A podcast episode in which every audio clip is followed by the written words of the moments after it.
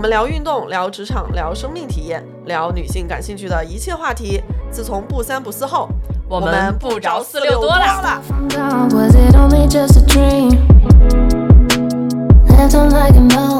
好消息，好消息！不三不四电台开通听友群啦，欢迎大家加微信万能的仔进入听友群。如果你也有想要分享的话题，也欢迎加微信联系我。Sometimes it's like autopilot. 一期讲透如何选择最适合你的洗浴中心。东北的 I 人的 I 是 interaction，谁家好人早上九点去搓澡啊？地下的浴池，真的，我觉得霍格沃茨就是那样了。从内到外，你从身体到心灵都会非常的透彻、清澈，洗尽了铅华，然后洗掉了大城市的一些脏东西。就我自己来的，你能不能帮我搓一下？不但是会互相搓背，而且你还会跟陌生人 share 同一个淋浴喷头。赶上那种洗澡高峰的时候，你只恨自己拖的不够快。要不要一起去洗澡？我跟你说，只要客户敢答应，我绝对敢跟他去，而且我脱的绝对比客户快。我就脱光站他那儿，我看你脱不脱。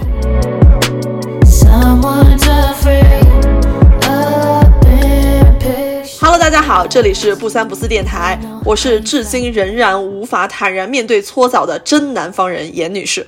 哎，我是三十岁才第一次拥抱洗大澡的东北人宋姐。我们这一期要聊什么？那这都已经说到这儿了，那洗澡啊，努力熬出一些东北口音，大家不要鄙视我，刚学的。我觉得我已经被开除了。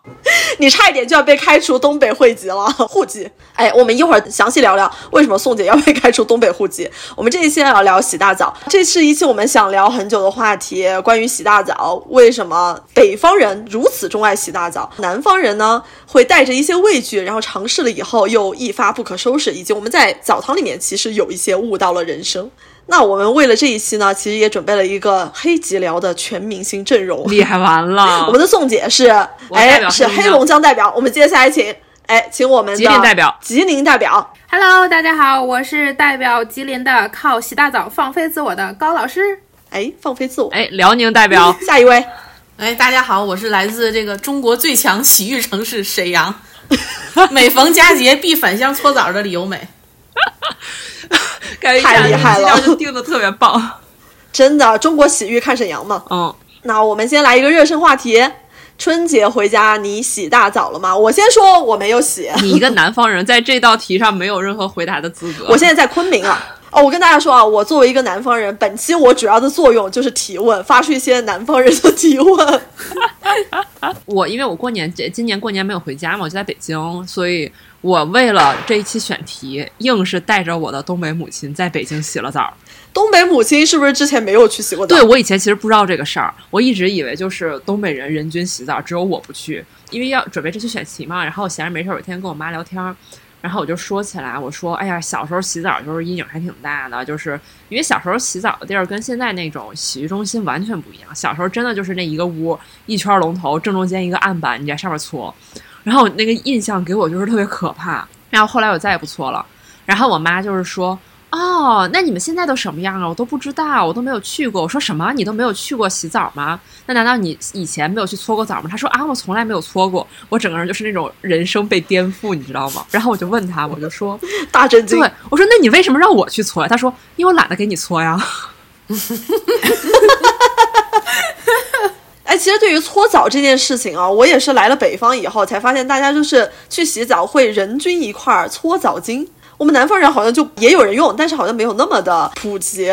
我其实也不太行搓澡巾，我觉得有点拉皮，所以我自己其实在家我也不用但是你喜欢被搓澡阿姨搓，啊。但其实搓澡巾它是有 A、B 面板的，双面板的，然后有一面其实就是毛巾。那不如请我们的吉林代表高老师来讲讲你春节回家洗大澡了吗？跟谁去洗的呀？春节春节带着我们的吉林姑爷回家洗了大澡，但其实他在北京也洗。东北吉林的呃洗大澡跟我在北京体验过的差不多，但是搓澡阿姨可能会就是我更喜欢，她会更利索，就是更麻利一些。北京搓澡阿姨听到了吗？对，我也感觉，我感觉这个就是在东北搓完之后，感觉你这个皮肤更通透一些，感觉在北京好像搓不出这个效果。对，感觉在东北搓了两三层，在北京是一层。完了，我我觉得我这块如果接话，就肯定提前就要把我踢出东三省了。就是我没有在我家那儿搓过澡。你该说你妈那个没洗的时候，已经给你踢出去了。哎，那我不得不说啊，宋姐在每一次搓完澡了以后，都会拉着旁边的人来说：“来摸我，来摸我。我也没有拉着所有人，我是很讨厌的。我每次就是拉一下你而已。”哦，真的吗？如此荣幸。对，没有别任何一个第二个人，我刚说第三个人，第二个人有过这个殊荣。好的，一会儿我们可以讲讲为什么宋姐会有如此行为，搓澡带来了一些什么样的体验。那我们现在请我们的沈阳代表聊一聊你春节回家洗大澡的经历，好吗？你基本上你过完三十儿，你大年初一你得在家装装样子吧，所以初二一就早上九点钟，我就直奔沈阳知名搓澡中心。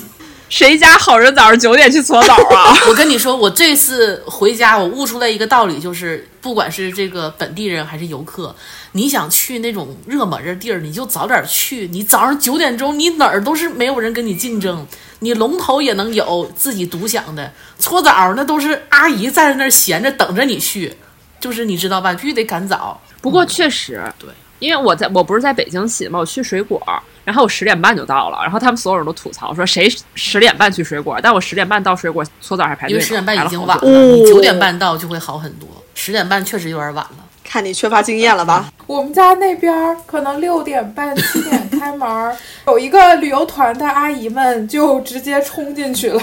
我妈跟我说的，震惊！一大早。因为我觉得你说像现在这种热门的地儿，就是游客的那个早起的精神是比你更坚定的，所以你你必须得竞争啊，你得你得起得比他更早啊。你是懂洞察用户心理的。对，而且你想洗澡，它是它是它不是说你洗完就拉倒了，它是一系列的流程，你得先抢着那个淋浴头，你得有一个空余的地儿，然后你桑拿你也得有空余的地儿，池子你也得有空余的地儿，然后你才能去排上，很快排上搓澡。搓完澡你还得抢那个休息区的地儿呢，你还得去排自助餐。那你不早去，你一步晚，步步都晚，所以你肯定得早点去啊。对不对？所以我跟你说，早起是绝对的，就没有问题，必须早起。你九点钟就进，我不信你洗不着，你肯定洗得着。有道理，那要不你给我们展开讲讲，你这一次在东北去的，指沈阳去的那个知名的洗浴中心是哪家？是什么可以提样子知名字吗？可以啊，不会有没问题广告嫌疑吧？我们现在这么火爆的节目，就是如果说他的名字，需不需要给我们一点广告费？希望看到了以后赶赶紧给我们广告费好吗？对，因为你知道我们这种多年的北漂儿回东北，真的就是跟游客的这个流程也差不多，就是我们就是哪儿火去哪儿，所以就是跟我的姐妹儿一起，我们就直奔那个泡泡森林。到时候可以，我一会儿可以发那个照片在群里。我朋友说，我给我同事发那个他们外面外立面的照片，我同事说这是 KTV 吗？我说 KTV 的这么恢宏的地儿，这么恢宏的 KTV 也很少见吗？就是 泡泡森林就属于是它的那个，就是因为刚才那个严女士提到清河半岛嘛，我就咨询了一下我朋友，就是他说是泡泡森林呢，整体的那个装修啊，修起来的是比那个清河半岛要新一些，所以它整个那个装修呢，里面的装潢就更更现代一些。就是我觉得，因为大家去那种地儿，其实更多就是为了打卡拍照嘛，对吧？我感觉里面那个环境还是挺宽敞的。包括你的那个淋浴呀、泡池啊什么的，反正就是流程其实都一样的。你进去就哐，你就赶紧先脱，全脱光之后，然后直接进去就开始冲，冲完之后找个地儿就泡，泡完就蒸，蒸完就搓，就是这么一个流程。然后你都洗完之后，然后就可以进入休息区了。就是我觉得洗澡这个流程真的就是没有什么太多的花样出来，只是说看谁家的地儿更宽敞。然后里面那个装修更豪华，然后就让你觉得整个的服务更好。因为你知道我们在这边正冲着呢，然后那边有一个像前台一样的地儿，忽然就出来一个人，开始切水果，我们就浑身光着，开始在那儿吃西瓜。这么野吗？然后我朋友一会儿一会儿掰一根香蕉，一会儿扎两个哈密瓜就过来了。我们真的就是在那儿就光着身，全全光，就在那儿吃。而且你知道那西瓜品质还挺好，说好还什么麒麟西瓜，我说这也太下本儿了吧！真的特别好吃，真的很好吃那个西瓜。就你冬天能吃到那个西瓜不是你们东北人也太坦诚了吧？啊？那咋咋呢？嗯，害怕。你看这种问题，就只有南方人会问出来，就会问说，你刚才不是说那个搓澡的时候，其实流程就是那些吗？然后我就想问哪些呀？然后然后说那个泡泡森林特别现代，特别豪华，有多豪华呀？就是已经豪华到就是就是一个多年的北漂回沈阳的时候，你第一次见到，你也会震惊，就说啊，已经发展到这样了吗？我觉得基本就是一个很好的一个酒店的那种配置吧，然后只是说他把那个洗澡那个部分给整个扩充起来了，真的很好。然后就跟严女士我们一起去那个沈阳那个清河半岛，嗯就你你感觉实际上你是走进去见搓澡阿姨的，但你实际走进去以后，你觉得你进去见到的应该是分院帽。对对对对对，清河半岛的那个地下的浴池，真的，我觉得霍格沃茨就是那样的吧，我已经没有别的形容词了清河。半岛竞争比较大，是因为好多人拖家带口去，因为它有那个水上乐园，所以清河板对就是你总感觉在那儿泡着泡着就有淘金娘出来。嗯哦，是的，就没有想到一个洗浴中心啊，可以这么大、这么豪华，好几层，然后每一层有不同的功能分区，连泡池都有不同的功能，然后不同的颜色、不同的花样，室内室外，我的天呐！行了行了，南方人，你控制一下你自己的心情，我们后面展开讲。来吧，展开讲讲，我们来一个东北洗浴文化的大科普吧。首先，第一个问题就是洗浴中心是什么？想请你们东北人来展开讲讲，特别是关于你们共同的一些集体记忆。哪位代表？这这我都开出东北籍了，就是要不让我们那个中国文化看沈阳，呃，沈阳代表讲一下。我觉得这个洗浴中心呢，我觉得就是，其实我个人是觉得洗浴是一个噱头啊，因为其实那个洗澡那个时间的比重，在你整个这一天的洗浴中心体验里，它占的是比较低。我觉得它更像是一个东北人的休闲中心，就是集洗澡、吃饭、躺着于一身的这么一个综合的一个这么休闲的一个场所。基本上你花一天的时间在那儿，你整个人出来的时候，一个是你整个的从内到外，你从身体到心灵都会非常的透彻、清澈，然后你整个的精神呢也得到了一个极大的一个舒缓，然后你就会感觉这个人非常的就是要洗尽了铅华，然后洗掉了大城市的一些脏东西，从身上就搓掉了。就是这么知道你是洗澡了，不知道你是去了趟西藏。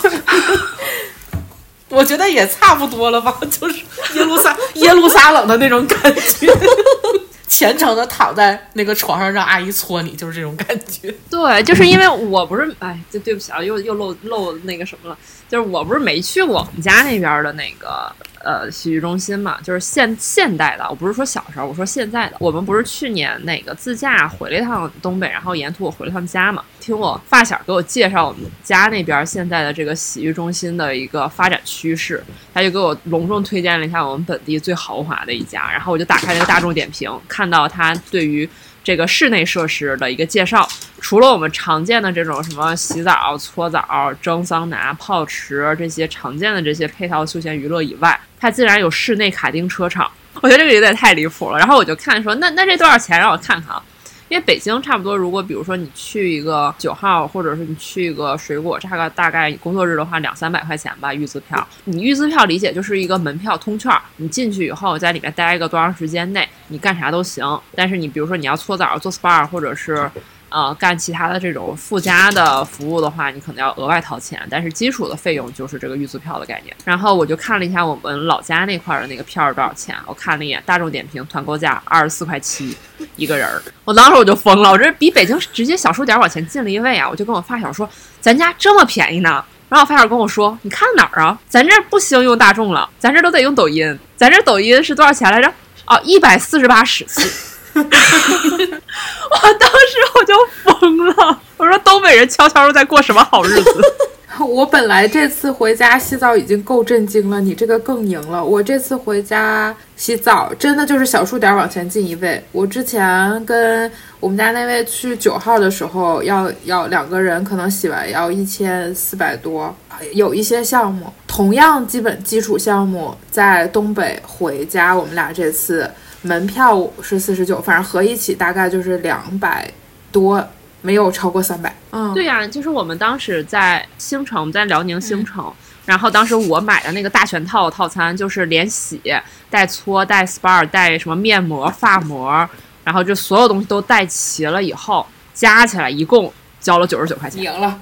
而我只洗了一个澡，我花了七十九。当时结账的，我就想说，我想回去了，我想再来一个。但其实这些都是现在的样子。想知道你们以前小时候的一些共同记忆有吗？哎，我还真不知道吉辽是什么样，我只能说说我们家那边儿，因为就是当我特别小的时候，就是哦，就不记事儿那块儿，咱就不算了，就我刚记事儿那块儿，就比如说可能刚上小学或者就那么特别小的时候，那时候可能家里也刚搬楼房没多久，然后因为东北的冬天又长又冷，然后像黑龙江就格外冷嘛，我们冬天都要零下三十多度。你在家洗澡，就是那个时候你没有那种大容量的热水器，也没有那种即热式的热水器，就是那种很老式的，就是一个槽儿，你烧这么一锅，烧好了，然后全家一起用，可能还不够，所以有的时候你就是冬天你就得去这种大众浴池一起去那块儿洗。爸爸妈妈带着小孩一起，就是进去以后，男宾女宾自己去洗，洗完以后再一起回家。那时候那样，然后那个时候其实也挺朴素的，我印象中就是进去更衣间儿，然后洗澡，然后可能会有大大池子泡，然后可能会有那种桑拿间儿，这些都有。然后那个时候就是洗搓这些都有，但是没有那么金碧辉煌，也没有那么多享受型的服务和体验，就是可能就是很单纯，就是为了洗而洗。然后你进去，比如说我先去，对不起，猫和狗在打架。就是你进去的流程，就是你进去先把衣服一脱，然后拎着小筐，因为那时候大家都有筐嘛，就是你常洗澡的东西装一起，然后进去以后你先简单冲一下，然后拿个搓澡的号，其实这块就跟现在流程差不多。然后呢，你你你简单冲完了以后，你得先去蒸一蒸、泡一泡，这样能让你的角质层松动一点，一会儿好搓。然后，然后你去干蒸，一般都是有分干蒸和湿蒸的。干蒸就是那种木板凳，一进去以后会有那个炭，然后你往上浇水，它呲啦一声。湿蒸呢，就是一个屋都是水蒸气，就是你看个人爱好。我特别推荐这种嗓子不好、有鼻炎的人去湿蒸，就是特别有利于你的呼吸系统，你就当自己做雾化了。然后这个就是基本流程，然后你这些该蒸蒸、该泡泡，你就该软化软化都弄完了以后，你就可以去搓了。然后那个时候的搓澡就也没有现在那么。呃，什么私就是这个什么，还考虑点你什么私密性啥的。那时候搓澡真的就是一个大屋子，那个屋子一圈是水龙头，正中间摆着两张床，然后阿姨在那轮流喊说下一个下一个下一个在那搓。童年的我对那个床的记忆就是一块案板，而我是那个肉。呃，本南方人听到这里已经抱紧了手臂。我也抱紧手臂啊，所以为什么后来几十年都不进澡堂子？真的就是小时候落下来特别大的阴影。你想，就是小时候不定点儿，就老被扔在那块案板上，让阿姨就是就是跟块跟块鱼似的，正面剃完背面剃，然后剃剃完了以后扔下去，下一个 有点吓人，其实。那个，我想我我想插一句，我想提个问题。那你现在你在哪儿洗过有私密性的搓澡？因为我们去泡泡森林，它还是这样的，只是一个屋多排了几张床啊。哎，没有，你知道吗？你知道现在就还挺牛挺啊！我不不我不不逼了啊，就是挺厉害的。我发现就是水果现在就是搓澡，它有那种两个人的单间儿，就是它不是所有人在大同铺，它大概是两个人或者几个人是有隔断的，而且它现在搓澡都会问你，就是它那个搓澡的那个钱里面是会带一个面膜或者带一个眼罩的，这事儿就很妙，你就可以要一个眼罩，就是。我看不见你，我就当你看不见我，想着没有用的。对，所以就是特别逗，就是你一进那个搓澡那屋，那一排都戴着眼罩，就谁也看不见谁，就是那这私密性不就有了？这叫什么？当代的皇帝的新衣啊！我真的，我这一趟去水果，然后我看到他发那个时候问你要不要眼罩的时候，你知道那个眼罩钱都含在你那个门票里，羊毛出在羊身上，你。你 是是是肯定含在里面，但我就觉得这妙啊，就是 照顾了多少南方人的情绪，这一下这市场就打开了。本南方人表示，这个情绪也不是那么容易就被照顾到的。南方人的情绪从那个领了号牌找到你那个棍儿之后，那一刻那个挣扎就开始了。你到底要不要脱？那一刻就开始。真的，我必须要讲一下本南方人的第一次洗浴经历。其实说进澡堂子里赤裸相见，不是在洗浴中心里面实现的，是在大学的大澡堂子里面实现的。但在那之前，我们南方洗澡肯定都是在家里嘛，基本上没有，因为我没有住校的经历，所以就没有在学校那种大澡堂子里面洗。但其实从大一到大学毕业，我都一直是处于那种。一想到这件事情，我就有一点扭捏，但是又不得不去，那就去吧。其实内心里面还是很忐忑。直到第一次去那个洗浴中心，也也是托了宋姐的福，宋姐带我去沈阳走了一圈儿，然后我们走了那个叫水之道，对吧？就是阿凡达的那个水之道。然后去了以后，从脱鞋那一刻，我就已经开始感觉到。很懵逼，主要是很懵逼，我不知道接下来我应该做什么。对我当时正在那个隔间里冲澡，然后那个隔间的门口探出了半个头，怯生生的问我什么流程啊？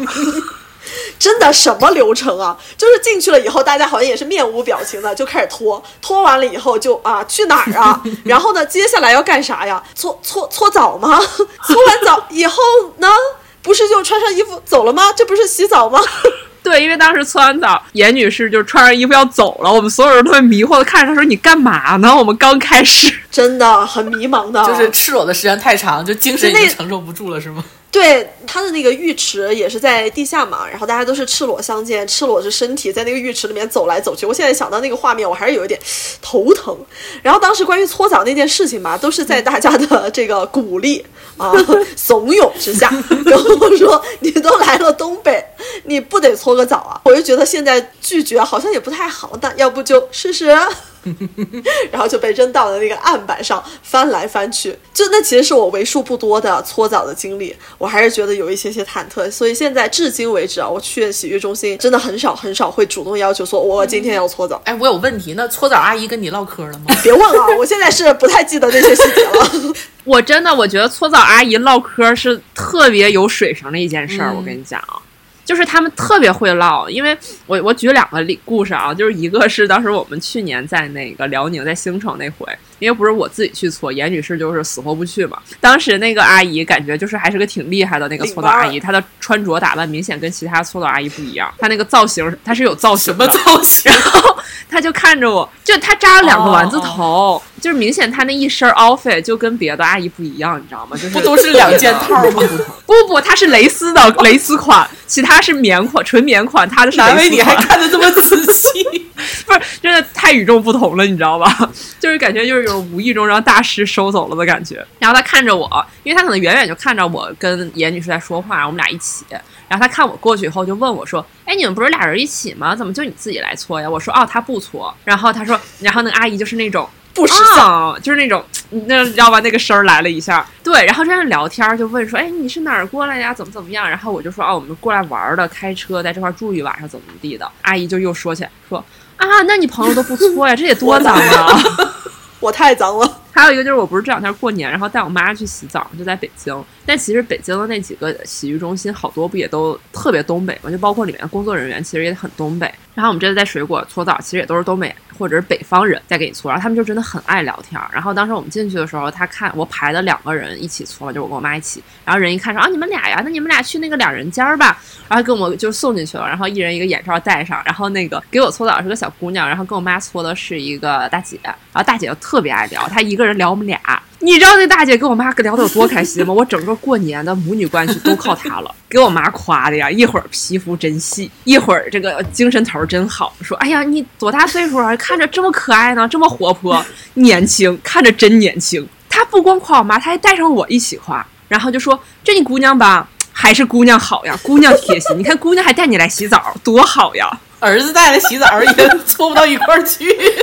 天呐，阿姨也太会聊天儿，我可能就是躺在那个床上，实在是太忐忑、太紧张了，没法聊啊！真的，我觉得阿姨都觉得这人哪儿来的南方人吧，聊不到一起去，聊不了。阿姨不应该是最爱阿姨特别聊这种吗？说不爱聊，对南方人吧。这哪儿来的呀？觉得沈阳怎么样呀？就是这种的啊，习不习惯呀？我觉得阿姨应该搓着我的时候，都会感觉到我那个浑身都是处于一个发紧的状态。紧绷的。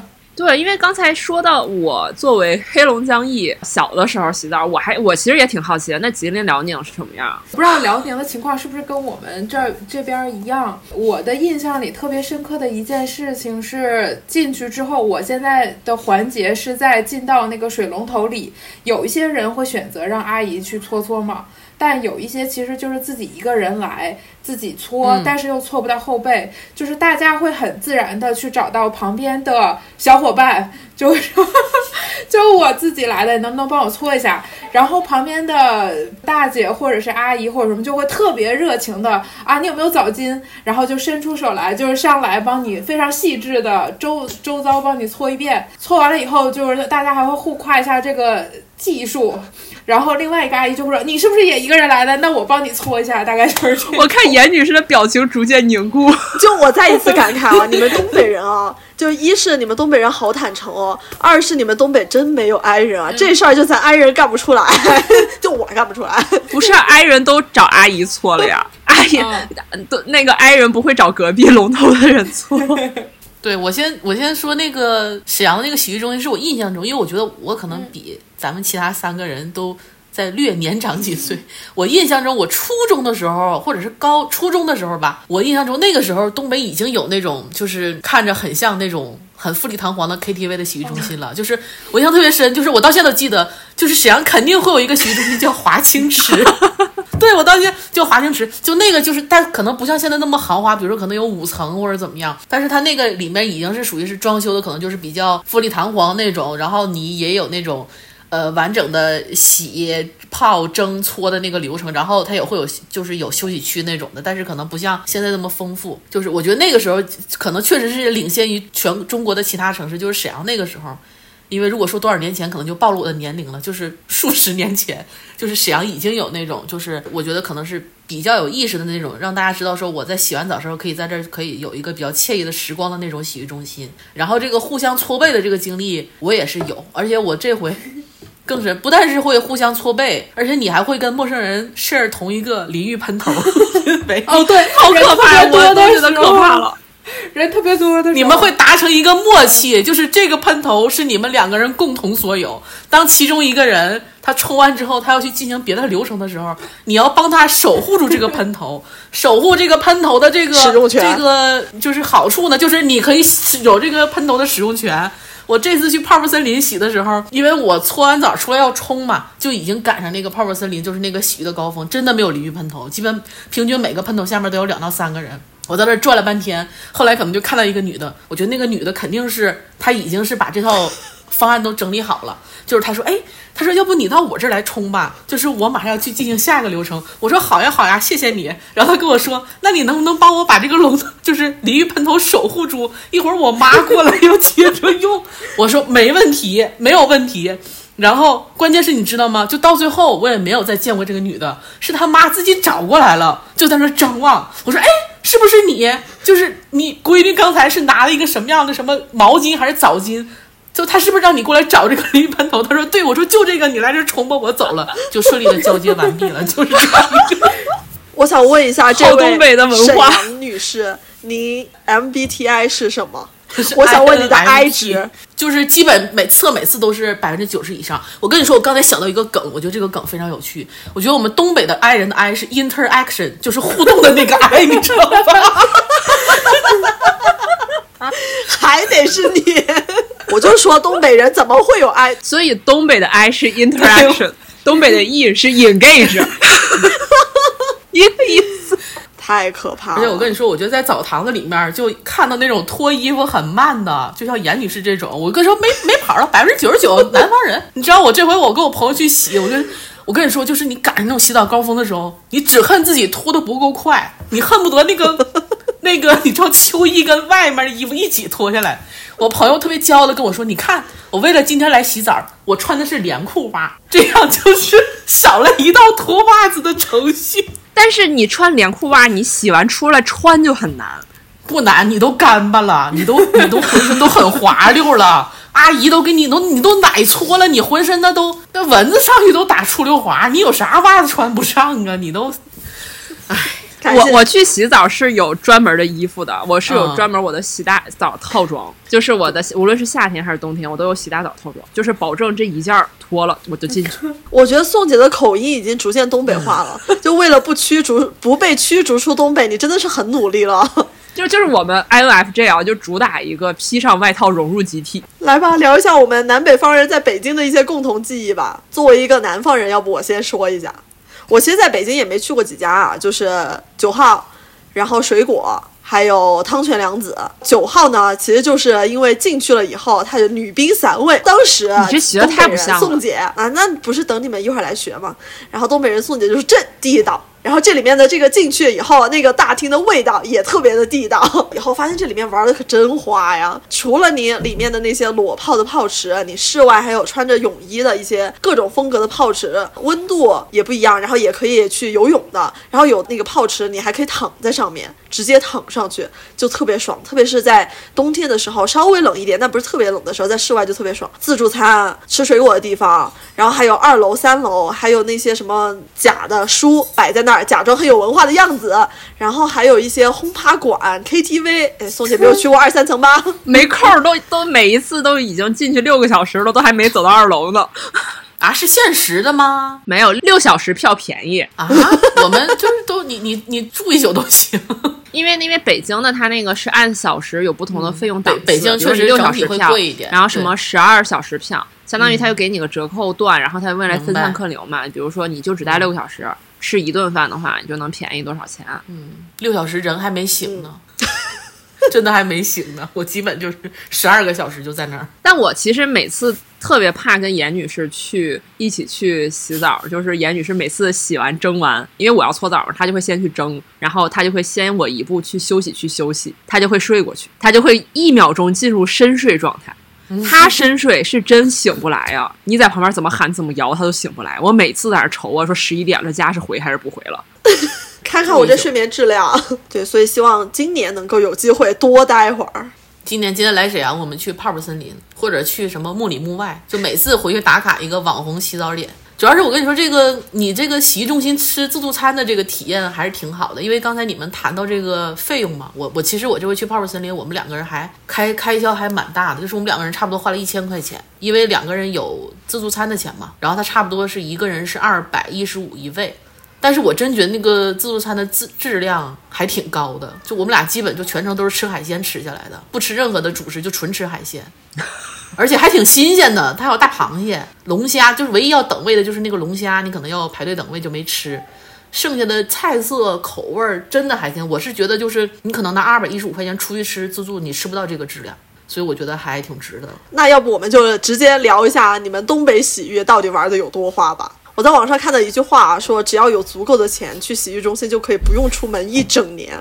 有这么夸张吗？你们东北到底是有多会玩？我觉得，我觉得首先啊，我觉得这句话需要订正一下，就是如果你在洗浴中心不用出门一整年，你在东北 都不需要有那么足够的钱。因为我是觉得它这分几个部分嘛，刚才宋女士也说了嘛，其实是一样的。其实你相对说你有一个门票钱，你得能进那个澡堂子，嗯，对吧？你先拥有一个这个最准入权，你你花了多少钱，你进去之后，至于你进去之后你要不要搓澡，你要不要做那些额外的，比如说什么呃发膜啊、面膜啊、什么奶搓奶浴那些，那是你的选择。我是觉得只要你进去了，那你就。你就爱干嘛干嘛呗。你洗澡你也可以自己搓呀，你自己搓完，对吧？你就到那个休息区，休息区基本都是免费的，除非你是要那种单独的隔间，或者说你可能要做一些什么按摩呀、SPA 的服务。你自助餐你也可以选择不吃啊，就是然后你你你就可以，对吧？你相当于你只花一个门票钱，你就在里面待上一整天。但是如果你要过夜的话，可能你还是需要，比如说，呃，用身份证啊，然后去前台办一个这个过夜的一个登记。所以我觉得，如果是从这个角度来看，那其实这个呃成本应该还是不高。就前提是就是说白，你只买一张门票，但是你要说我每天都是整个这个流程都洗全的话，那可能这个成本还是有点高。我觉得可能就是相对来说啊，就是它肯定基础项目，就是总体来说，除了基础项目以外，额外的一些享受类的项目，肯定就每个项目会有一些额外的收费。但是整体下来，性价比，我个人的感觉是要比北京要呃高很多。然后吉林对高高高比较多。然后吉林这边的话，就是它的就是现在基本上，我觉得跟沈阳可能差不多，它比较综合性的这个洗浴中心，可能基本上都有四五层。然后有有各种的那个泡泡，就是那个有温泉池，室内室外，然后包括还会有泳池，你可以去游泳。然后还有我我之前还见到过一个，就是我我不太理解这一点啊，但是我真的见到就是他在。洗浴中心里面有有一个区域是健身房，就是有跑步机。我说在这里，但但是要热高温瑜伽吗？还会有影院这些一些跟北京的也会有嘛。再有就是有有游戏厅，就是有就是你可以玩一些，比如说台球啊这一些的，然后包括电视那种你可以双人打的那种游戏机、娃娃机，就是这一类的各种游戏机。我感觉就是你能想到的朋友聚会的娱乐项目。这里面都能对，所以现在好多人的轰趴或者是团建会选择去啊，团建这些对于同事来说是不是有一点，就是有一部分比较好的朋友玩聚会可能会选择去这个，现在会去选择洗浴中心吧？对，因为我觉得朋友聚会真的特别适合，就是大家，比如说你就是一起唱歌，或者就一起找个地儿唠唠嗑儿，或者吃饭。你在里面一待待个半天一天的，就是其实嗯又又省钱又省心对，性性价比真挺高的，尤其像那个，尤其清河半岛，因为你们俩不是都去过清河半岛吗？就是你想，尤其清河半岛还有那个水上乐园，孩子还可以去玩儿，去游泳啊什么的，因为它不是一个纯洗澡。就是如果而且，但清河半岛可能唯一的劣势就它没有自助餐，它都是它是那种像美食一条街只能点餐嘛。但是那个我我觉得那个好处就在于你可以控制你的这个吃饭的预算。那你这么算下来，那你性价比就很高。你想，你一家四五口，你在那儿待一天，不比你去逛个商场、看个电影、再吃顿饭，我觉得那个肯定是你去洗浴中心更省啊。所以我是觉得说，清河半岛好就好在可以就是你知道，合家团聚就去清河半岛就非常好。我印象，我记得当时清华半岛不是有那个漂流特别火吗？严女士对不是去漂来的吗？你你敢大声说出来，你就那一小时漂了多少把吗？半小时还是四十分钟，我漂了五次，真的，我就觉得太好玩了。对，我觉得清清河半岛，清河半岛的好处就是你有很多的这个竞争对手都优先去选择水上中心了，所以像我们这种只专注于洗澡的人，就可以很很容易的抢到那个空着的那个淋浴喷头，就是这个好，因为它会分散一部分的这个火力到洗嗯到那个水上乐园去。我觉得清河半岛的好处是在这儿。对，真的清河半岛那个泡池太爽。对，还有那个露天的，冬天的时候泡，对，那个就是那个，当时我们在屋里看着屋外那个露天泡池，因为我那天身体不太舒服，我就没去户外泡。然后看着他在那雪地里面，就是发出那个蒸蒸汽的那个白烟，就觉得一定很舒服。我是个特别喜欢泡室外的人，对，他那个露天池真我去了那个露天的池子，去泡，我觉得我们已经提前到了这个这个呃的洗浴中心推荐了。我们赶紧先先最后再推荐，最后先再推荐。哎，那我想说一下关于东北的洗浴可以玩多花。我去了清河半岛以后的第一感觉就是，也太大了吧！东北真的是就是房租便宜，然后大家就是极尽奢华。进去以后，我觉得我不得待个半天，我都逛不完。你们有这个感觉吗？请问东北人我们已经没有啊，习惯了。我们那儿都那么大呀。你不这么大，你谁去？对不起啊，这就是只有南方人会发出的疑问。我还找到一个报告啊，说是美团点评报行业报告显示，全国仅有百分之十洗浴中心的占地面积超过五千平米，而东北排名靠前的洗浴中心一半以上都达到这个标准，最大的面积甚至超过十万平米，相当于十四个足球场那么大。哎，我有点想知道东北的好十万平米的是哪家啊？哎，我我也也想知道我们的听友有知道是哪一家的话，欢迎给我们推荐。如果你们有什么觉得还不错的洗浴中心，也欢迎在评论区里面给我留言，给我们留言。因为因为沈阳头部的洗浴中心应该就是那几家，一直就是那几家在在竞争。等我等我到时候查一查。因为我基本上搜洗浴中心，就是面积一万平以下的，我基本都不想去，我觉得挤挤巴巴的。像水果就是有一万嘛，就是水果总店，但水果家就没有。那咱们聊一下搓背吧。一个始终对搓背有一些胆怯的严女士发出了一个问题：你为什么爱搓背？好的搓背阿姨是什么样的？我觉得这个我就没有什么发言权，因为我其实首先我人生前三十年我就是非常讨厌这件事情，我就是也是近两年才逐渐找到了一点乐趣吧，但我也没有说我爱搓背，我只是喜欢，就是我觉得把去完角质 特别好吸收后续的营养成分而已。我爱搓，我我感觉我从小不知道是不是就在这个环境下，所以我一直就比较喜欢搓背，然后那种感觉就是仿佛把我周遭就是身心都净化了的那种感觉，就是我身上的脏东西都被搓掉了，然后我的烦恼也被搓掉了，搓完之后就是无忧无虑的 灵魂自由的高老师。感觉是阿姨边 给你搓边念经了。我觉得这可以成为一个我觉得搓完。是你有整个身心放松的那种感觉的，所以我就是搓澡爱自由的高老师。对，我觉得这个搓澡真的是这个洗大澡的这个核心环节，就是你真的你不搓不行，然后你自己搓，你很多死角你搓不着嘛，然后你就交给专业的人来做这件事儿嘛，就给你搓，就是。其实我就想说，你既然都去洗大澡了，你怎么可能不搓呢？我的点是在这儿，因为你想你在那么 是我因为你在，那么温暖的环境下，你的角质都要剥脱了。你要不搓，你穿着衣服出去，没一会儿你自己都搓出来了。你必须得搓，搓干净再出去啊，对不对？他那个环境就让你不得不搓，你不搓不行，你出去多尴尬呀。我有一种被道德绑架的感觉。下一次我再去洗浴中心，我要是不搓的话，你们出来肯定看到我都是那样的眼神。对呀、你别坐我车了，自己走吧。你自己在那儿，哎哎哎，搓搓，哎，怎么什么玩意儿就掉下来了，你知道吧？就我觉得很有这个可能。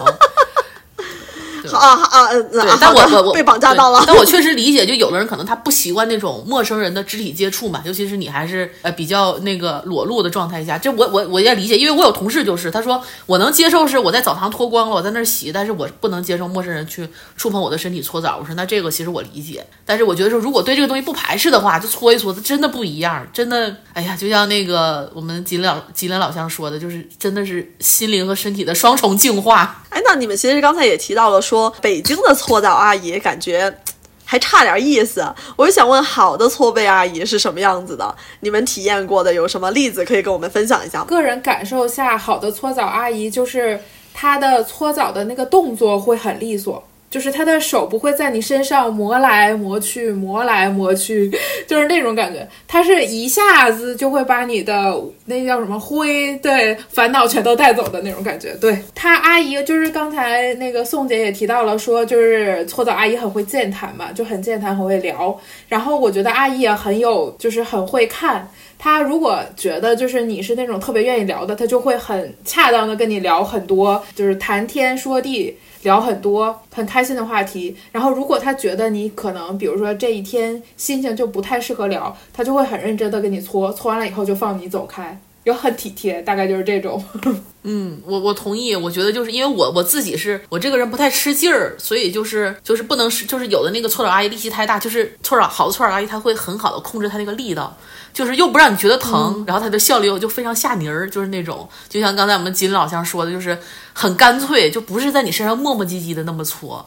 就是非常有效率的那种，然后我也是比较喜欢那种比较有眼力劲儿的阿姨，就她能察言观色，就看你今天有没有这个兴致聊。但是你基本去洗浴中心了，你都很高兴的，所以都一般都还挺有兴致的。对，而且我觉得特别感受特别深的一点，就是除了他单纯搓的这个技巧，就是他服务行业还是得看东北。我跟你讲，搓澡阿姨的这个眼力劲儿真的是个顶个的厉害。就是他给你搓，就是包括观察你想不想聊，怎么聊，然后搓多大劲儿，服务态度都特别好，都是特别体贴、特别细腻，说轻不轻啊，重不重啊，这么搓可以吗？就特别关心你的体验。然后就是包括有的时候，就如果你只搓，然后你没有做后续护理的话，因为其实你搓完身上那泥儿你得自己冲嘛，但是你后背的时候有时候冲不到，就是一般来说都会有一个环节，就是全都搓完了以后，他拿浴液给你把后背摸抹呲一把，这样你最后冲的时候，你后背不会说说冲不干净。但是你这么抹呲一把，你再去下那个床，尤其是有时候，比如说你做个护理，你抹了呃，你拍了奶或者你抹了油，你下那个床的时候特别容易一脚粗溜，你就劈是叉卡地上了。所以一般搓澡阿姨都特别精心，都会说告诉你鞋在哪边儿，下来慢点儿，然后扶着你，恨不得就一路把你扶到龙头底下。天哪！我也我我这次洗我这次洗也有这个担心，就是因为它太滑了嘛。做我们做完这个 杏仁奶搓之后，你知道吗滑不留手了，已经就是。然后我跟阿姨说，我说阿姨，我真的很担心，我一翻身下来，阿姨说你放心，有我在这儿，你肯定摔不下来。我说那我就放心。天哪，也太安心了吧！有我在。对，我跟你讲，就是搓澡阿姨提供的不光是这个技术服务，还有情绪价值。没有，我说我去搓澡，阿姨永远都问我你二十几了，我说真的很高兴。天哪，情绪价值拉满。真的，我跟你讲，就是东北搓澡阿姨就是特别会聊，就是有的时候还边聊边说：“哎呀，这皮肤真细呀，哎呀，这小腰真细呀，就可会夸了。”哎，我特别想问你们，有没有什么固定的？你们去的那个洗浴中心，然后你们会固定点某一个阿姨吗？你这问的问题就 非常的业余，我还点我还点搓澡阿姨，我能排个搓澡阿姨就不错。对不起，是我冒犯了。这为了能为了不排队，九点就去了，还点呢。对我们到那儿就是都是现在不都已经很高级了吗？我真的是刚开始回东北开始洗大澡，我也很震惊，就是就是一个手环搞定一切，到哪儿就是刷一下手环，费用全都记到里面，到那儿直接就刷一下你的那个那个手环，就开始排号，排上了排到哪个阿姨就是哪个阿姨，还是我南方人了。而主要是记不住阿姨的脸呢，也。所以就说嘛，说这问题也就是你们南方人能问出来，就是因为洗澡它就不光是搓澡，就还有非常多的环节，而且就搓澡这件事儿也不仅是搓，就像刚才说，你首先你是你用什么搓呀？你是干搓呀。然后常见的加的东西，醋、酒、牛奶、搓泥宝，你用哪个东西搓呀？阿姨都会问的。然后你搓完以后做护理，你加点啥，抹点啥，干点啥？哎，你你你是不是要先蒸啊？哎，你什么时候泡啊？都有说法。这东西大家各自喜好都不一样的。我跟你讲，南方人此刻又瞪大了眼睛。第一次我听到什么红酒搓、奶搓什么什么东西的，可以跟我介绍一下这些项目吗？好像是醋搓是最有效的，但我不是很喜欢那个味儿，所以我自己如果一定要加的话，我就是奶搓酒或者是酒搓跟搓。醋搓好像也是同样的效果，所以酒的味儿可能好闻一点。反正我不太喜欢醋的那味儿，但是我不太喜欢搓泥宝，因为搓泥宝搓出来那个东西吧，它不一定是你自己的角质，是那个搓泥宝那个东西。青河半岛有柠檬搓，但我上次、哦啊，我感觉跟醋是一个道理，但是可能就是不闻着更更清新一点嘛。我最近知道的一个还有盐搓了，就是消炎杀菌的。哦，就有点类似于磨砂的那种。对对对，就他可能用粗盐颗粒给你搓。说法可多了，就是你去搓澡的时候，好多人不是洗完自己洗完他去搓嘛，但是其实搓澡阿姨都会跟你说，你先别打沐浴露，先别洗头，对就是冲湿了蒸一蒸一蒸对去搓是最好的。对你要打了沐浴露，然后你又洗了头，包个发膜，你浑身滑不溜秋的，就不好搓。不好下泥儿。对，这是一个小。都是说法，记着。我得拿个小笔小本儿来记下。我这回回去洗，阿姨就嫌我说你最近是不是润肤乳抹太多了，这搓不下来，打滑，你知道吧？然后准备上还有蒸嘛就是有呃，我们家那边也有那种叫什么三淋三蒸，你先去淋一遍，然后再去蒸一会儿。你可以选择干蒸或者是湿蒸，再这样反复三次，然后就有助于你那个毒素的排出，大概是这一种。然后你你的那个毛孔也打开了，阿姨也也更有助于阿姨帮你搓搓。那个感觉应该是挺爽的，但是容我再做一些心理准备啊。因为因为其实就是你除了搓澡以外，就像刚才高老师说的，就是还有这些蒸和泡嘛，就是干蒸、湿蒸，包括你穿上衣服以后，你上楼还有汗蒸，汗蒸也不有、经常有各种不同的温度房、主题房，有那种岩板的，然后有什么各种各样的。就是你大家喜好其实都不太一样，就是有的时候就是如果朋友洗不到一起去，你聚会也挺难弄的。你在暗示什么？谁洗不到一起去？呃，某女士就是进了那个汗蒸房间，两分钟就大喊着我待不下去了。真的，那个东西也太热了吧，六十好几度呢。但是我觉得就是在里面就是特别能，哎，怎么说呢？就是特别 chill，然后就是都有心流的感觉啊。哎呀，感觉自己的毛孔世界被打开。不行，是的对，特别适合冥想。干不了，干不了，干不了。我觉得就是你说高级了，特别适合在那个桑拿房里冥想；然后说不高级了，就是我特别推荐一个方法，就大家可以带个筋膜球进桑拿房，陈年老筋都能拉开。高温瑜伽了是吧？对对对，我每次一进那桑拿房就开始拉伸，特别好。我在那种四十度左右的可以拉伸，但是上六十度我真的不太行。哎，那你们最喜欢的是哪个环节啊？在这个洗澡的过程里面？我就喜欢蒸泡，蒸泡，蒸泡，哎，我特别喜欢。我就觉得就是毛孔都打开了，然后就是因为我平时是个不太爱出汗的人，我就只有在这个反复蒸泡的环节里面，就是才能找到就是每个毛孔都开始打开呼吸的状态，嗯我就特别舒服，就整个人都通透了。对我也是觉得泡池比较爽。我觉得我我特别喜欢那种各种嗯。各样的泡池，在星河半岛特别爽的就是它那个泡池实在是太多样了，然后室外它的每一层其实也都有不同的风格，我就觉得在外面去泡一会儿，然后你的上半身头以上是有一些冷风的，然后在那个外面看着它那些装修的非常豪华的那个风格，也会觉得啊可爽了，在不同的地方看到不同风景，虽然那个风景非常人工吧，不重要，不重要，你们呢？主要是诚意。我还是无法，虽然别的也都很很很很享受，很 chill，但我还是无法抛弃我们的搓搓澡阿姨，因为那个是身心的净化。真的，我觉得就是这一条龙下来，就是你先蒸洗蒸洗，然后你去搓，搓完了以后你再去蒸泡。汗蒸哦，就是你可能搓完以后，你比如说你做个护理，身上抹上精油啊，或者抹上蜂蜜啊，抹上有的没的，然后你再去进那个桑拿房蒸，你就感觉你的毛孔打开了，开始吃饭了，然后你再去洗，然后你再去泡，然后等你出来以后，你就我跟你讲，接下来一个星期你上粉底都不卡粉。我其实还是喜欢泡，就我还是喜欢就是在那个水里啊，就是那个那个温度里面，还是喜欢泡着。但是就像说搓澡，你是为了拿到那个泡池的那个通行证，你得搓干净了，你才能继续泡嘛，对吧？但是我还是喜欢在池子里面泡着，就是那个感觉是真的，你整个人是真的放松下来了。你把前面的流程都弄完了，坐到池子里那一刻才感觉，哎呀，我这个洗澡这个整个的流程进入到一个最终的一个最和谐、最舒服的一个环节。然后你也知道，说我泡完这一会儿，我可能再简单收拾收拾，我就可以去找个地儿躺上去，把衣服穿上，就可以找一个什么休闲区躺上去了。就那个时候，就人已经开始进入一个特别放松的一个状态了。我其实还是喜欢泡池子。哎，你要这么说的话，我觉得我还有一个特别喜欢的环节，就是洗完澡以后，所有的流程都搞完了以后，去躺，找一个安静的，然后没有灯光的，也没有人怕的环节打呼的地方去躺着。我的天哪，一秒进入深睡。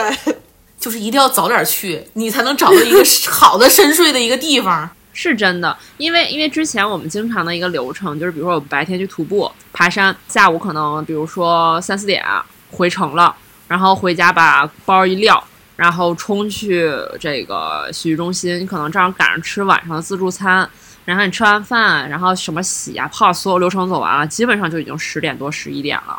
这个时候，如果严女士还想再去睡她的深度睡眠的话，我就会很焦虑，因为我必须得回家睡，或者是我就在洗浴中心睡，我中间不能起来，我必须得一口气儿把整个晚上睡完我才行。所以那个时候我会陷入焦虑，就是我到底叫他还是不叫他，以及我叫他他也不会醒，然后我就整个人就坐在旁边，我就想说，那我自己是走还是不走呢？所以，关于洗澡的搞笑故事，可能宋姐的搞笑故事 就是 是严女士先洗完了以后去睡觉，然后宋姐在旁边喊不醒。不不，我跟你讲，我遇到的关于洗澡最搞笑的故事是什么？是我陪三个南方人闯澡堂。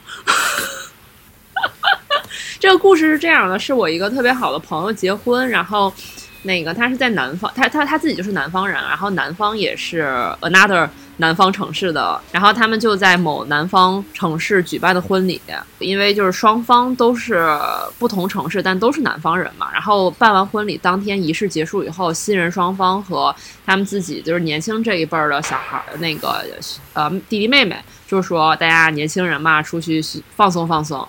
说干嘛呢？就找个洗浴中心，啊，休闲休闲。我听他们提这个事儿，我觉得这好呀，那我肯定乐意啊，我最爱干这事儿了。然后我也没多想，我想说这事儿他们提的，他们肯定也经常干这事儿。结果走进去以后，另外三个人抓瞎了，都是没去过洗浴中心的南方人。然后进去以后，就是大眼瞪小眼的看着我说：“我们要干啥呀？真要脱吗？” 然后你知道，就这几个人都是第一次见。新人就是新娘带着男生男方的妹妹和新娘弟弟的女朋友和我，我们四个女的在洗浴中心的更衣区大眼瞪小眼，关系立刻就很快速的升温了。第一次见面就坦诚相见了。真的就是因为你太生了，你还不像朋友，这都是第一次见面的人。唯一一个朋友吧，他又是一个南方人，因为我是那种，就是我不是这两年才开始去洗浴中心嘛，然后我上学的时候就完全不去公共浴池，因为我那个时候还不太喜欢。然后大家都是第一次赤裸相见，甚至好几个人之间都是第一次见面，然后就突然被扔到这样的环境里面，所有人真的是无所适从，每一个环节都在冲我，就是因为我凭借，因为大家都知道我是东北人，就到每一个环节，所有人都来看我说我们要干嘛，我们怎么干。能把衣服脱下来，已经是非常非常非常好的一件对你知道，就是因为因为其实我自己就不是很，我其实之前就不是很能自如的在这种大众浴池跟大家赤裸相见。就高低，就是虽然后来也会去，但是还是有点不好意思在的。我真的就经那那一把，我看开了这件事儿，就是有一种来给大家打给弟弟妹妹们打个样儿啊，啊不是妹妹们妹妹们，哎，这样说起来的话，我觉得宋姐第一次，就我的第一次去澡堂，然后也是宋姐第一次去嘛，哦然后她当时也是属于到了我们东北的地头啊，不能露怯的这种心理，然后就感觉贼熟悉那流程。对，因为因为我不是就是从了小的小的时候的那个痛苦记忆之后，我就再也不去这个公共浴池了嘛。包括我大学，我都完全没有去过我们学校的浴池长什么样。直到三十岁的时候，因为当时陪严女士散心，我们去沈阳玩儿，然后又有朋友拉着说你来沈阳你得洗澡啊。然后我想说，就这都陪朋友来沈阳了，然后人家又尽地主之谊请我们去洗澡，我说不去是不是有点不给面子？东北人嘛，就讲两件事，一讲面子，二讲义气。你这俩事儿绑一起了，我能不去吗？赶鸭子上架就进去了，从此打开了人生后半段的洗澡之旅。我觉得这个东西就是一回生二回熟，就是你第一次对对你后面就都看开了，就哦洗一次以前就是好了。不不好意思，总想这想那的，就后面可能会说吧，就是具体的心路历程。后来为啥为啥不好突然就意思看开了，大家不都一样的构造？就哎呀，有点包袱吧，可能。我觉得这个就可以一会儿我们去展开讲讲关于洗澡在澡堂子里悟出来的人生。人家洗澡，咱们去悟人生。那那个严女士，你你是不是都近视啊？对啊，把眼镜摘了，啥也看不见，脱吧。我每次去洗，我都不摘不戴眼镜，根本就看不清对面的人。哎，就是那种就是擦肩而过的时候，如果不小心碰到，那个感觉还是很奇怪的。碰不到，就是那种就是微妙的那种距离感。虽然大家都脱光了，但是洗澡那个环境它并不拥挤，就是你还是有自己的空间的。你看嘛，这就是只只有属于南方人才会有一些的那种心理包袱。也没有，我觉得也不是所有东北人都这么看得开。你看，就有我这种人的存在，就是三十岁才开始去洗浴中心。下次下次我们一起去洗，就比谁谁脱快，最脱最慢的那一个，今天结账全部买单，我看谁不脱。好过分，好害怕哦。那我们直接去澡堂子里悟人生得了，悟吧，悟吧，走，来吧。就我们刚才也讲到了，我和宋姐都是属于，我是对于搓澡还有一些介意啊，宋姐对于公众澡澡堂也有一些介意，特别想问，听起来我更近。对对对，就大家在害怕进澡堂子的时候，到底在害怕什么？到底是赤裸相见，还是被人审视？我觉得我可能就是没有太做好准备，说要跟人如此的坦诚，就是把自己的身体的每一块都暴露在别人的面前，尽管说对方可能也不在意啊，然后对方也可能不会看，但就自己心理上可能有一点不太能够放得下这一块儿。因为我后来也认真为了这个选题认真自我分析过，我觉得就几个可能会存在的理由吧。一个就是从小其实可能高低自己是有一点自卑，就是总觉得自己哎呀这儿不好那儿不好，然后就不好意思，就不光是在澡堂子里面不敢去赤裸相见，就是你平时日常可能也不太习惯跟人家有直接的目光接触。在别人面前侃侃而谈，很多这种需要对外展示的环节，其实都是让我很不自在的。所以它不只是表现在早上这个环节，它在我生活的很多方面其实都有所表现。然后另外一个点就是，我是一个很怕被关注的人，就是我总觉得这种关注都不太善意，就是不是说他真的不善意，就是我总会觉得这些关注可能是不善意的，是包含审视的，是包含批评、包含指责的。我会有这样的一个偏见存在，所以我这种就是这种场景会让我感觉非常的不适、不舒服。这是我这是我之前造成我说我不愿意进澡堂子，我不想去跟人赤裸相亲的一个原因。我觉得另外两个东北朋友好像就没有这样的困扰了，对吗？我刚才嗯，忽然想，我说如果宋姐你，我们俩在澡堂相遇，我们彼此不认识，你这个发色我确实会多看两眼。就是没有，但是我现在其实还好。我后来还想在，我还在想说，为什么现在突然觉得还好，就是因为就是除了当时为了陪严女士就是硬上，就是进了澡堂子以后，我觉得一方面呢，就是可能就是也是岁数到了吧，就是明白了一个道理，就是谁闲着没事儿天天看你啊。我那天还听了一个播客，心理学的播客，我觉得特别有帮助的一点就是他说了一句话，就是说社恐是来自于对于自我的过度关注。我觉得就很很有道理，就是大家都是来洗澡的，谁闲着没事儿琢磨你啥样了？就算琢磨你啥样，人也不可能站你面前来跟你讲说你啥样，就是真的有点想太多。那个时候就有点看开了。第二层看开呢，就是那种你就算觉得我啥样，我在意吗？我也可以不在意。嗯，就是大概想开了这几点以后就好了很多。然后另外还有一个很重要的原因就是，我这几年终于开始锻炼健身，就是身材确实比前些年可还 可看性好了一点。你还是希望别人关注你呀？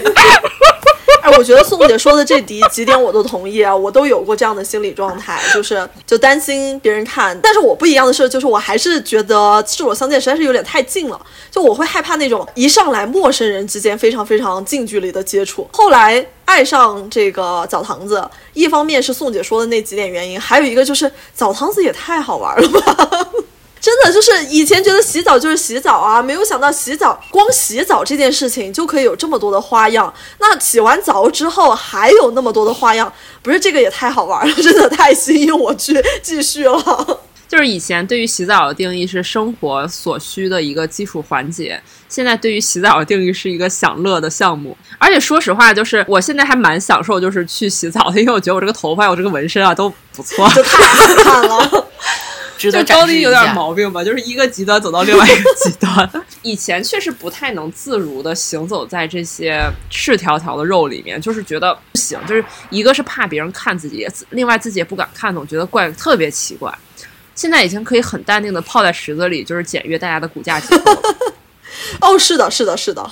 尤其是在我做了健身教练之后，我也是就更多的会去看到，哎，这个哎天生骨架长得不错，哎，这个人肯定有健身呃习惯，然后这个人可能体态需要调整一下啊，有有点类似于职业习惯的去看吧。其实还有就是，大家可能都忙于去抢龙头、泡池，忙于奔走于各个项目，竞争竞争太激烈竞争太激烈了。你太关注对手，可能会输掉这场比赛。对，就是你有空想这些，你可能自助餐那边都要闭餐了。对呀，我这回去，你知道我们都是拿拿号排队的，竞争有多么的激烈，然后每个人是限时两个小时。对，我觉得这么说真的是，就是现在完全没有这，也不是说完全，就现在不太会被这种想法困扰，也是因为就是环节太多，要然后非常得当的安排，才能确保自己今天所有都能玩上。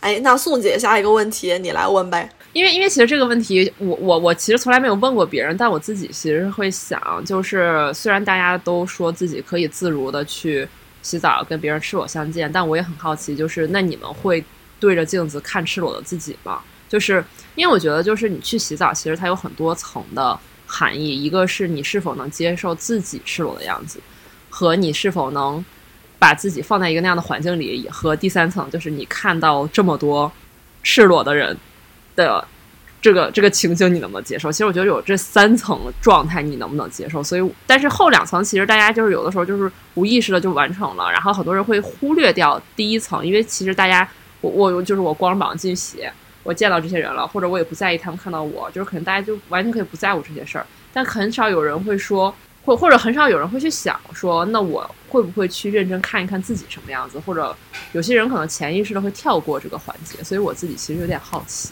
哎，我想先听一下你的答案。我其实以前是不可以的，就我会抬不起头，我就是会觉得好丑的一个身体。觉我我也能理解这种心态，我曾经也是这个样子，就是看到呃，如果说我的浴室有镜子的话，我也是迅速的脱完衣服，忽略掉那一块镜子，迅速的走进淋浴的地方，我不会去看身体里的自己。但好像也是这几年，一是锻炼了以后，觉得自己有一些地方练得还挺好的，然后呢，也会觉得可能哎，也知道自己身体体态啊那些有一些问题，然后所以会去穿着衣服的时候会去观察自己，然后呢，在呃逐渐的去接受了自己之后，也觉得我可以去正视镜子里面的那个人，这可能就是我的一个心态变化吧。然后关于看别人，刚才其实也说了，就是有一点像是健身教练的一个一个职业病。然后另外一个方面呢，可能就是觉得你真的脱了衣服，大家都是都是那样的裸体，然后你会发现原来大家长得如此的不一样，也觉得还挺有趣的。哎，我所以，我特别好奇，就是另外就是吉林和沈阳的朋友，就你们，因为你俩提其实是对于去澡堂的没有任何包袱，就很自如嘛。那你们会能接受自己吗？我觉得我可能会就是很正常的，如果有镜子的话，就是可能关注一下我跟之前的变化。就是如果这一段时间我跟之前的变化很大的话，我可能说啊，我是不是要就是这一段要调整一下？但不会有其他更多的想法，大概就是这样。我我觉得我在澡堂子其实比在外面更自在，你因为你大家都脱光了，就是反倒你能比较去正视你的这个身体吧。因为我不是比较胖嘛，对吧？就是我我觉得我倒是觉得在澡堂里看照镜的话，还反倒是更自在，因为反倒就是不会有那么多人去关注你，因 为大家都都是都是这样的一个配置嘛。我还觉得说，因为刚才吉林老师说关注一下洗澡的变化嘛，我还挺喜欢洗完澡之后照一照的。因为你知道我们在经过这些复杂流程之后，你知道我们那个皮肤都白的发光，你怎么可能不看一看？你都觉得自己的这个颜值都上升了两个 level，必须得照啊！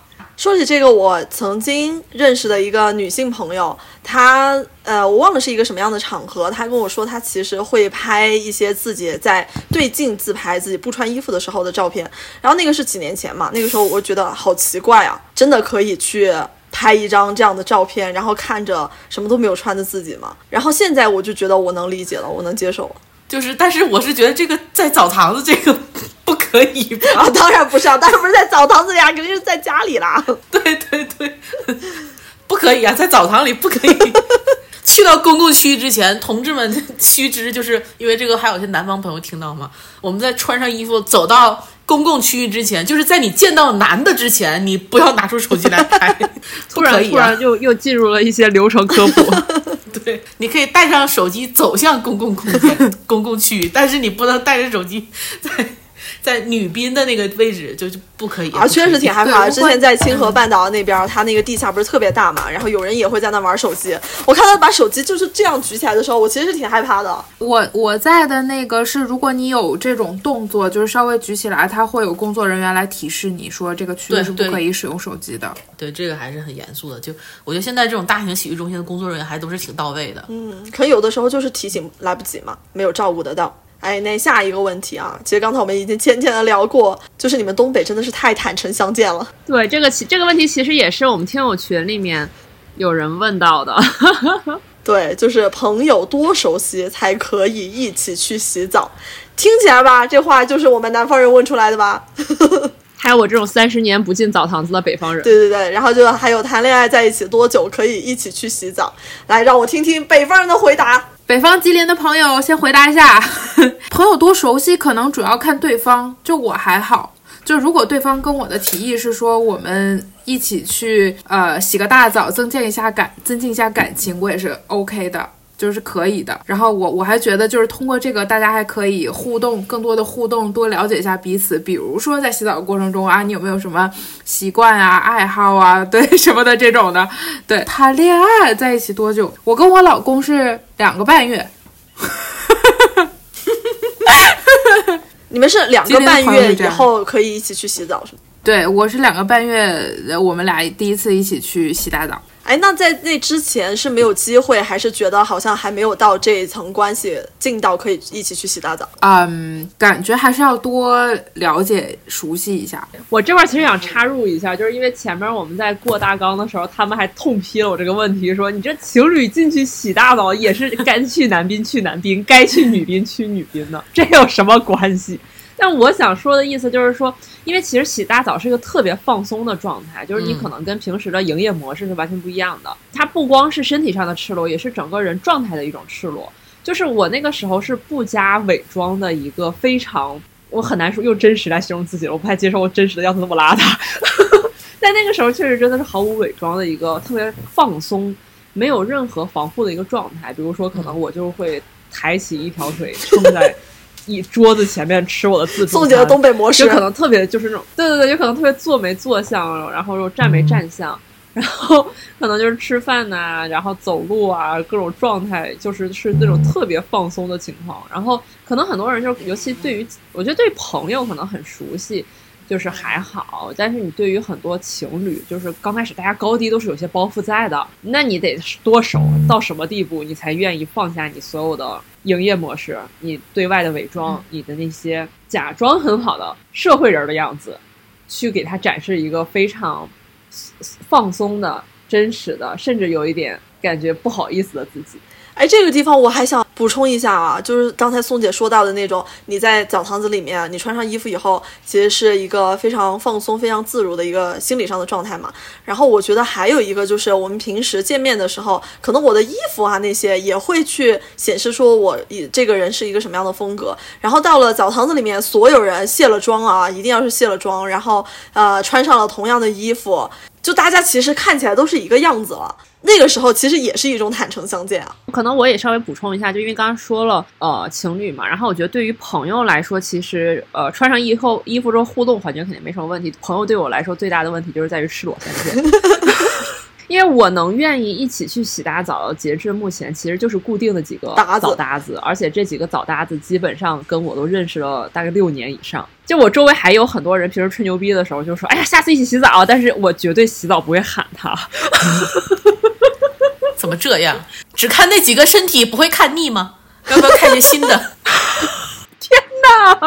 说说说你的卖点，就是因为我可能还是高低还是有点那个没有以我自己所说的那么自如。但是如果就是对方也是一个东北人的话，可能我会感觉稍微好一点，因为我知道我内心会知道说东北人对于洗澡这件事情是更习以为常的。他首先会很自然，他会很放松，所以我跟北方的朋友一起去洗澡的话，我自己也会更放松一点。但如果对方是一个南方的朋友，然后我如果说大家一起相约，哪怕是一个认识很久的朋友，我也会很紧张，因为我是那种性格，就是我会很担心跟我一起去干什么事情的朋友他不自在，然后我就会替他不自在，然后我就会想说如何让他自在，然后我就会特别难受，所以我的澡搭子就很固定。就是共情能力比较强的。对我就是会那种特别怕别人没有玩好，或者不舒服，或者别扭。所以如果对方也是东北人，大家一起去的话，我就不会替他操心这些事儿，我就知道他知道流程，我不用帮他介绍，嗯我也不用替他难受，我也不用替他想说，哎，我要不要帮你拿个浴巾啊，或者怎么样的。就是我知道他他熟，他能照顾自己。但如果我带一个不爱去澡堂，或者是没去过，或者是南方的朋友，或者是像我一样的很很少去澡堂子的北方朋友的话，我就会焦虑一点。我们想听听沈阳代表怎么说。沈阳代表，我就是我，其实就属于就是，我就觉得我跟吉林代表差不多，就是我不主动起这个事儿，因为我不确定你的接受程度在哪儿。但如果你要邀请我，那我必须就很 happy 的就去了，对吧？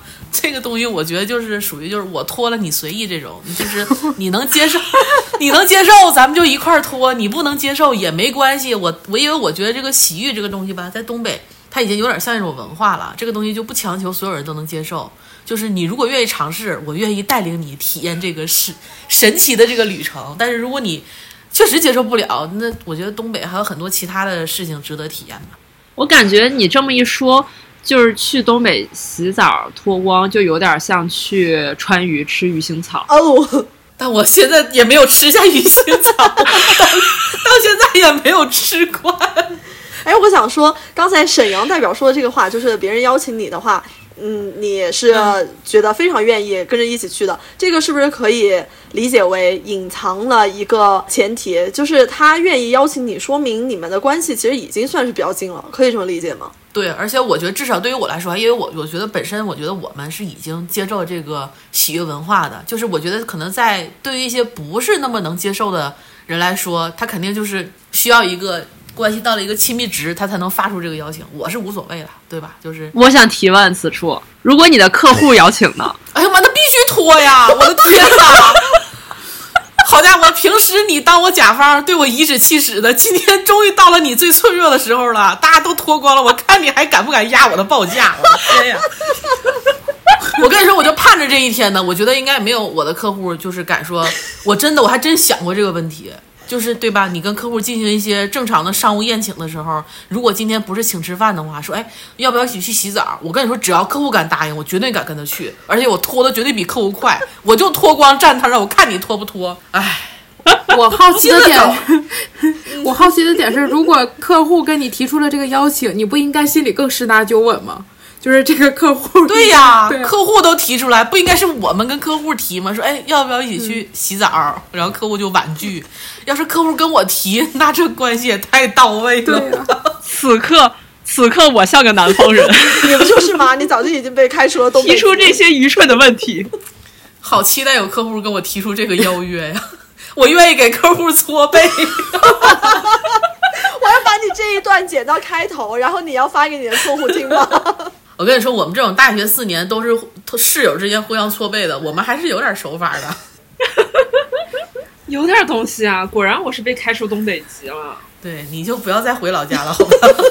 他才应该多回老家去感受一下这纯正的东北文化。下次，下次等。我现在都不敢称今天是全明星阵容了，有因为有一个人拖了后腿。没事儿，没事儿。我们这种北漂很多年的，回东北也是有点被鄙视的那种，被嫌弃的。